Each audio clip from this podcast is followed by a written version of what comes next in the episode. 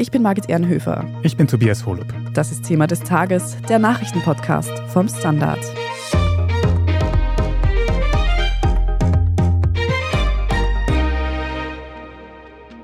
Die schwer umkämpfte Stadt Bachmut in der Ostukraine könnte nun tatsächlich von Russland erobert worden sein.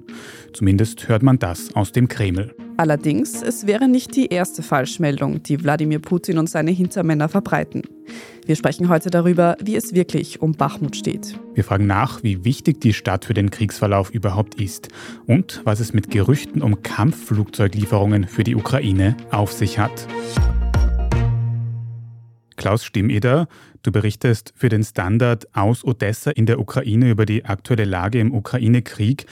Und da haben wir jetzt übers Wochenende Meldungen gehört aus Russland, dass die russischen Truppen die lange umkämpfte Stadt Bachmut jetzt tatsächlich erobert hätten. Wie eindeutig ist die Lage in Bachmut? Ist diese Stadt tatsächlich jetzt gefallen aus ukrainischer Sicht? Also ich bin mir nicht sicher, ob wir hier in Odessa viel mehr über die Situation in Bachmut wissen als in Wien oder in London oder in DC. Der Informationsstand ist, glaube ich, überall der gleiche und der lautet, dass Russland das Zentrum von Bachmut kontrolliert und fast alles, was sozusagen den urbanen Kern der Stadt ausmacht. Aber gleichzeitig haben die ukrainischen Streitkräfte in den vergangenen Tagen und Wochen offenbar in signifikantem Ausmaß Boden an den Flanken gut gemacht. Und deshalb kann man derzeit nur unter Anführungszeichen von einer Eroberung der Stadt sprechen. Ich meine, man muss sich immer vor Augen halten, Bachmut ist eine Kleinstadt, die vor dem Krieg knapp über 70.000 Einwohner hatte.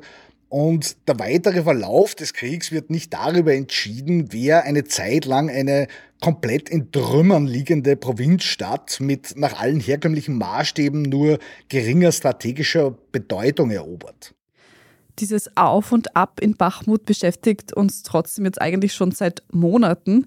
Und besonders der Chef der Söldnertruppe Wagner, Jewgeni Prigoschin, meldet da einmal, dass er seine Truppen dort abziehen will, dann doch wieder, dass die Stadt eingenommen wurde. Warum ist da die Lage eigentlich so unübersichtlich? Ich würde nicht sagen, dass die Lage in Bachmut unübersichtlich ist. Was ich sagen würde, ist, dass die Aufmerksamkeit, die Bachmut seit Monaten zuteil wird, in einem Missverhältnis zur Berichterstattung darüber steht. Die Gründe dafür sind zwar klar, Bachmut hat für beide Seiten eine hohe symbolische Bedeutung, aber militärisch und soweit ich das zumindest überblicken kann, sind sich da auch die internationalen Militärexperten einig, wird der Rolle von Bachmut, was sozusagen das Big Picture angeht, eine größere Bedeutung beigemessen, als es tatsächlich hat. Und Figuren wie Prigoschin nutzen das halt weidlich aus, weil sie den russischen Medien wie den internationalen nahezu täglich Futter geben, indem man irgendwelche Videos aufnimmt und darin die russische Führung beleidigt und dann diskutieren die Leute wieder tagelang, wenn er nicht aller beleidigt hat, beschimpft hat und welche Rolle er in der Hierarchie der Putin-Diktatur spielt und so weiter. Aber für den künftigen Kriegsverlauf spielt das alles höchstwahrscheinlich kaum eine Rolle. Jetzt hat es aber tatsächlich auch aus dem Kreml selbst eben diese groß inszenierte Meldung gegeben über die vermeintliche Einnahme von Bachmut. Wenn Bachmut militärisch gar nicht so ein wichtiges Ziel ist, warum legt man dann anscheinend trotzdem so viel Wert darauf in Moskau? Tja, das musst du Wladimir Putin fragen. Ich meine, es gibt sowas wie einen Konsens, dass der Kreml angesichts des bisherigen Scheiterns des Plans, die gesamte Ukraine unter seine Kontrolle zu bringen, unter Erfolgsdruck steht und dass sogar die Einnahme einer Provinzstadt wie Bachmut mittlerweile als Erfolg gewertet wird. Aber ja, wenn das stimmt, dann zeugt das halt mehr von einem Ausdruck der Verzweiflung als von irgendwas anderem. Das würde auch die einzige unter Anführungsstrichen rationale Erklärung dafür sein, dass die Russen offenbar wirklich Zehntausende Soldaten, die Ukrainer sprechen sogar von einer Opferzahl von 100.000, in den Kampf um Bachmut geschmissen haben, die jetzt entweder tot oder kampfunfähig sind. Also Putin brauchte sozusagen diesen Sieg ein bisschen, um das zu legitimieren. Wie gesagt, das musst du ihn selber fragen, aber das ist sozusagen der allgemeine Konsens, der herrscht in der Beurteilung von dem, was Bachmut darstellt. Und ich glaube, dieser Konsens liegt ziemlich genau dort, wo er liegen sollte. Jetzt hast du es eh schon ein bisschen angesprochen. Bachmut ist keine besonders große Stadt, wurde jetzt seit Monaten schwer umkämpft. Wie viel ist denn von dieser Stadt überhaupt noch übrig nach dieser Zeit? Nichts. Also ich habe schon seit Wochen keine einzige aktuelle Aufnahme von Bachmut gesehen, weder Open Source Satellitenfotos noch von den Soldaten, die dort Aufnahmen mit ihren GoPro-Kameras machen, die dort irgendwas zeigen, was nicht zerstört ist. Also Bachmut ist buchstäblich verbrannte Erde. Also auch wenn die russischen Truppen dort tatsächlich einen Sieg davontragen würden, es gibt nicht mehr viel, über was man dann quasi dort noch die Kontrolle hätte. Aber wie wird es denn jetzt weitergehen? Du hast gesagt, Bachmut ist nicht extrem wichtig für den militärischen Verlauf. Wie wird es also militärisch weitergehen? Was wird in den nächsten Wochen und Monaten wirklich wichtig? Ich habe keine Ahnung. Ich wäre nur extrem vorsichtig mit Spekulationen darüber, dass sich die Gegenoffensive der Ukraine nur auf einen Frontabschnitt beschränken wird. Es ist immer die Rede von der Ostukraine. Es stimmt schon, dass sich seit der Rückeroberung von Chersons Stadt im vergangenen Herbst das Hauptkampfgeschehen im Osten abgespielt hat. Aber es deutet derzeit viel darauf hin, dass es nicht so bleiben wird. Und davon zeugen unter anderem auch jetzt wieder die regelmäßigen Angriffe auf Odessa, auf Mikolaev, auf Cherson, die gerade jetzt in diesem Monat wieder deutlich zugenommen haben. Worüber wir auch die letzten Wochen immer wieder gesprochen haben, ist die erwartete Frühjahrsoffensive seitens der Ukraine. Nehmen wir mal an, es stimmt tatsächlich, dass Bachmut, so wie es Russland sagt, jetzt unter russischer Kontrolle ist. Kann man das als Rückschlag werten, bevor diese Offensive, die die Ukraine ja starten möchte, überhaupt begonnen hat? Auch das ist rein eine Frage der persönlichen Einschätzung. Ich persönlich glaube, dass es im Rückblick gesehen kein Fehler war, die Russen monatelang in Bachmut zu binden, weil es der Ukraine zumindest theoretisch Zeit verschafft hat, Kriegsgerät aus dem Westen ins Land zu schaffen, Soldaten in westlichen Ländern quasi im Schnellsiedekurs auf NATO-Niveau auszubilden und so weiter. Also ein ukrainischer Soldat, der in Bachmut bis vor kurzem gekämpft hat, der hat es mir gegenüber so ausgedrückt, es ist uns im Grunde wurscht, wo wir gegen sie kämpfen, ob in Bachmut oder anderswo, weil der Gegner ist immer dasselbe. Ja, das macht für die Leute in den Schützengräben jetzt keinen großen Unterschied. Ob diese Strategie jetzt praktisch geklappt hat, dass man sozusagen Zeit gewonnen hat, um die eigenen Kräfte zu bündeln, das werden wir, glaube ich, schon ziemlich bald erfahren. Ich kann nur von hier in Odessa berichten, dass sich die Indizien dass sich in den kommenden Wochen und Monaten etwas tun wird, nahezu täglich häufen. Das fängt damit an, dass mittlerweile Männer im wehrfähigen Alter am Strand ihre Einberufungsbefehle ausgehändigt bekommen. Das geht darüber, dass es seit ein paar Wochen informale Einberufungszentren gibt, vor denen manchmal ganz lange Schlangen stehen, bis zu jetzt immer dringlicheren Aufrufen, Blut zu spenden. Also ja, die Zeichen scheinen tatsächlich auf Sturm zu stehen. Wir sprechen jetzt gleich noch darüber, wie denn der ukrainische Präsident Volodymyr Zelensky, während in der Ukraine schwer gekämpft wird, versucht, den Westen noch weiter an der Seite der Ukraine zu halten, nach einer kurzen Pause. Wir sind gleich zurück.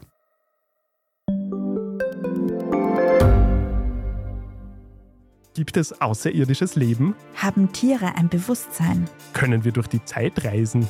Es gibt so viele große Fragen, die uns Menschen seit Jahrtausenden beschäftigen. Aber erst jetzt kann die Wissenschaft Antworten darauf liefern. Oder neue Rätsel entdecken. Ich bin Tanja Traxler. Und ich bin David Rennert. Im Standard-Podcast Rätsel der Wissenschaft gehen wir großen Fragen der Menschheit auf die Spur. Wir fragen Wissenschaftlerinnen, was in schwarzen Löchern passiert wo die Aliens bleiben und die Fusionskraftwerke und wo die Mathematik an ihre Grenzen stößt. Rätsel der Wissenschaft, jeden Mittwoch eine neue Folge. Überall, wo es Podcasts gibt.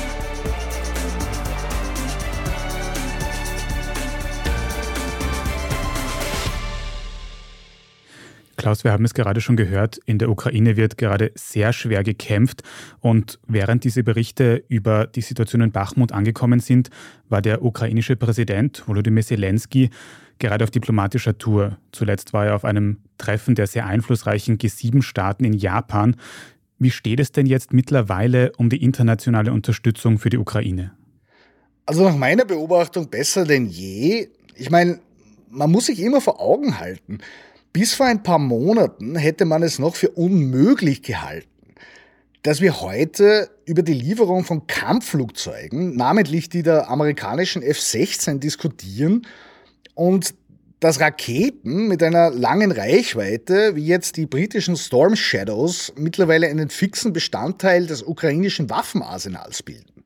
Also daran lässt sich schon ablesen, da hat es schon deutliche Fortschritte gegeben und die Diskussion ist sozusagen immer weiter und weiter und weiter erweitert worden. Ja, also wie gesagt, über die tägliche Berichterstattung vergisst man immer schnell, dass heute Dinge passieren, die man bis vor kurzer Zeit noch für unmöglich gehalten hätte. Und jetzt sind sie plötzlich nicht mehr unmöglich und das ist ein Zeichen für die nicht mehr anhaltende, sondern steigende Unterstützung des Westens. Da hat sich also tatsächlich etwas verändert und man hat es auch am Wochenende über Medienberichte mitbekommen, dass zum Beispiel Großbritannien, die Niederlande oder USA auch sich dazu geäußert haben, Piloten für F-16-Maschinen ausbilden zu wollen oder tatsächlich sogar solche Flugzeuge liefern zu können. Klaus, wenn denn auf diese Gespräche tatsächlich auch Taten folgen sollten, also tatsächlich F-16 Kampfflugzeuge in der Ukraine ankommen sollten, wie wichtig wäre das denn jetzt für die ukrainische Armee und würde das überhaupt rechtzeitig noch passieren? Also prinzipiell würden sie, wenn sie in einem ausreichenden Maß geliefert werden, einen bedeutenden Unterschied machen. Einfach nur, weil sie die Möglichkeiten der Ukraine nicht nur zu verteidigen, sondern in die Offensive zu gehen, extrem erhöhen würden. Man muss kein Militärexperte sein, um zu verstehen, dass sogenanntes Air Cover, also Schutz aus der Luft, sowohl in der Phase enorm wichtig ist, bevor sich die Bodentruppen überhaupt erst in Bewegung setzen, ganz zu schweigen von der Phase, wenn sie vorrücken. Also ich persönlich habe das Anfang der Nullerjahre in Afghanistan buchstäblich mit eigenen Augen gesehen, was das für einen Unterschied ausmacht beim sogenannten Shaping, also dem Formen des Schlachtfelds, noch bevor die eigentlichen Kampfhandlungen am Boden beginnen. Und der daraus gewonnene Vorteil ist in der Regel enorm. Was das Timing angeht, Natürlich kommt das quasi alles zu spät, weil die Piloten erst ausgebildet werden müssen, weil das Bringen der Flugzeuge in die Ukraine dauern wird und so weiter. Aber langfristig wird das definitiv einen Riesenunterschied machen. Klaus, wir reden da bisher vor allem über das Schlachtfeld, über die Front. Und du hast schon gesagt, die konzentriert sich auf die Ostukraine, auch wenn da gerade sehr viel in Bewegung ist. Aber wie schaut es denn aktuell abseits der Front aus? Ich weiß noch, wie wir beide das letzte Mal oder eines der letzten Male gesprochen haben. Da war eines der ganz großen Themen, ob die Ukraine überhaupt genug Strom und Heizungsmöglichkeiten hat, um durch den Winter zu kommen. Ist diesbezüglich das Schlimmste überstanden mittlerweile? In dieser Hinsicht ja. Also erstens einmal hat hier offiziell quasi das Sommer begonnen. Ja, wir haben hier mittlerweile Temperaturen zwischen 20 und 25 Grad seit ungefähr eineinhalb bis zwei Wochen. Die Angriffe auf die Energieversorgung waren de facto vorbei mit der Wintersaison. Und ansonsten, was soll ich dir sagen? Bevor wir hier sprechen, habe ich für den Live-Ticker ein Update gemacht, weil Odessa wird seit zwei Wochen wieder regelmäßig, so ich sage jetzt mal im Schnitt alle drei Tage angegriffen. Ja, mit Drohnen, mit Cruise Missiles. Gestern Abend hat es wieder extrem geschäbert, ja, und es ist nicht lustig, ja. Es ist zwar immer noch nicht so intensiv, wie es in den ersten Kriegsmonaten war, erfahrungsgemäß, aber ich habe es eh vorher schon gesagt, ja, wir sind wieder regelmäßig Ziel, ja, und circling back to, was wir vorher gesprochen haben, der Fokus ist jetzt auf der Ostukraine und ist es seit einer Zeit lang, aber es gibt schon einen Grund, warum die Russen jetzt den Süden wieder vermehrt ins Visier nehmen. Ja? Weil das sind halt auch keine Trotteln, ja, und deren Aufklärung funktioniert immer noch bis zu einem gewissen Maß. Also es gibt schon einen Grund, warum jetzt wieder dauernd Cruise Missiles und Drohnen auf Odessa, auf Mikolaev, auf Cherson fallen sehr beunruhigend, was wir auch aus Kiew in den letzten Tagen und Wochen gehört haben, wo teilweise ganze Flugabwehrsysteme getroffen werden von Raketen. Also da tut sich wirklich sehr viel in der ganzen Ukraine. Vielen Dank, dass du uns trotzdem einen Einblick gegeben hast über die aktuelle Situation. Klaus Stimmeder. Ich danke. Wir sprechen jetzt in unserer Meldungsübersicht gleich noch über das Ergebnis der SPÖ-Mitgliederbefragung heute Montag. Wenn Ihnen diese Folge von Thema des Tages bis hierhin aber schon gefallen hat, dann abonnieren Sie uns am besten gleich auf Ihrer liebsten Podcast-Plattform, dann verpassen Sie auch keine weitere Folge mehr. Bei der Gelegenheit sehr gerne auch eine gute Bewertung oder einen netten Kommentar dort lassen, dann finden uns in Zukunft noch mehr Menschen. Vielen Dank dafür. Wir sind gleich wieder da.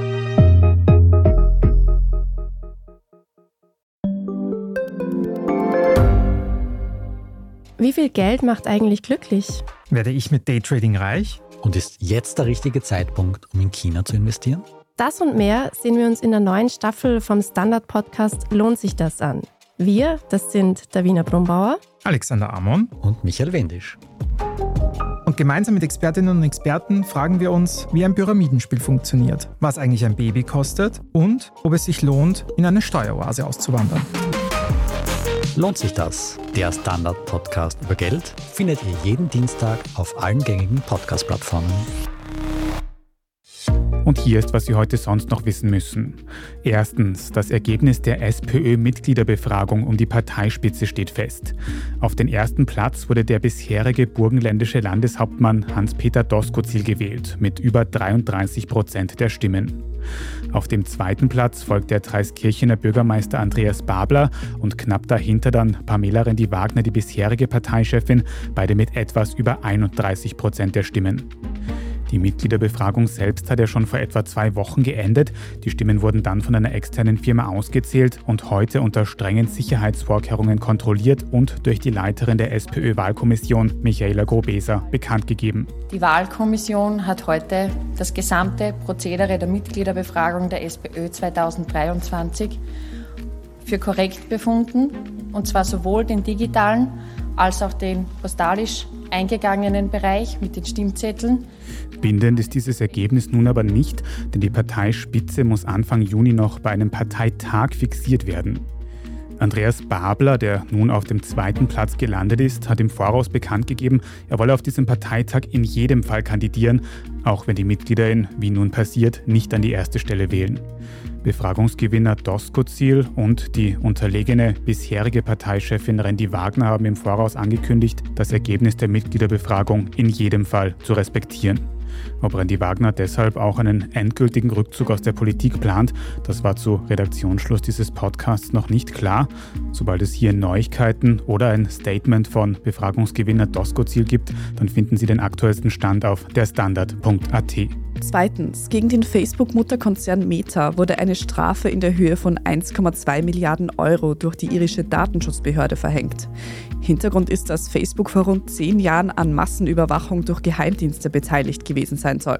Der Fall wurde damals vom US-Whistleblower Edward Snowden aufgedeckt. Die jetzt verhängte Strafe ist das höchste Bußgeld, das es bisher im Zusammenhang mit der Datenschutzgrundverordnung, kurz DSGVO, gegeben hat. Insgesamt musste Meta seit deren Inkrafttreten schon rund 4 Milliarden Euro an Strafen zahlen. Gegen das aktuelle Bußgeld kann der Konzern allerdings noch Rechtsmittel einlegen. Eine endgültige Entscheidung könnte dann noch mehrere Jahre auf sich warten lassen. Und drittens, die Antiquitäten-TV-Show Bares für Rares ist im vergangenen Jahr erstmals auch in Österreich erschienen. Und zwar mit rechtlichen Folgen. In der für Servus TV produzierten Episode hat ein Gast ein Gemälde des Künstlers Ferdinand von Reisky schätzen lassen. Und zwar auf rund 550 Euro, die er dann auch von einem Servus TV Antiquitätenhändler bekommen hat. Allerdings, dieser Händler hat das Gemälde weiterverkauft und wenig später hat es dann einen Preis von 34.000 Euro erzielt. Der ursprüngliche Besitzer des Bildes hat deswegen rechtliche Schritte eingeleitet, was schlussendlich zu einer außergerichtlichen Einigung und einem Aufteilen des Mehrgewinnes geführt hat. Und zum Schluss noch ein Hörtipp. In unserem Schwesterpodcast Inside Austria geht es in unserer Serie rund um den Bodyguard von Ex-FPÖ-Chef und Vizekanzler Heinz-Christian Strache weiter. In Folge 2 geht es darum, was es mit den Taschen voller Bargeld auf sich hat. Inside Austria hören Sie überall, wo es Podcasts gibt und natürlich auch auf der Standard.at. Dort finden Sie auch alles weitere zum aktuellen Weltgeschehen.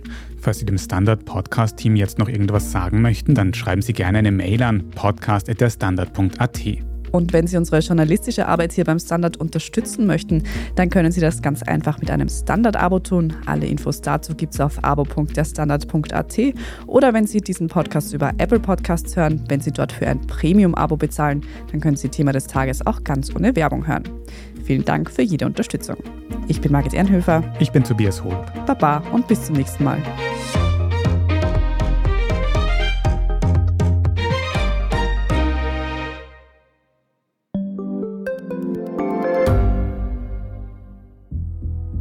Was ich nicht nachvollziehen kann, ist, warum an jedem Unrecht immer ich schuld sein soll.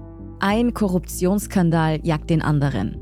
Österreich hat in den letzten 30 Jahren viel über Klimaschutz gesprochen, aber zu wenig getan. Die Politik verschläft die Klimakrise. Die Behörden haben alles richtig gemacht. Fehler vergisst man, statt daraus zu lernen. So sind wir nicht.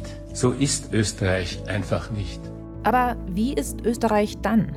Das wollen wir bei Inside Austria herausfinden. Wir blicken auf die großen österreichischen Skandale. Von Ibiza bis Ischgl. Wir wollen wissen, wer dafür in der Politik die Verantwortung trägt. Und wir schauen genau hin, wo Österreich über seine Grenzen hinaus mitmischt. Vom Wirecard-Skandal bis zum Ukraine-Krieg. Das ist Inside Austria von Standard und Spiegel. Jeden Samstag eine neue Folge, überall, wo es Podcasts gibt.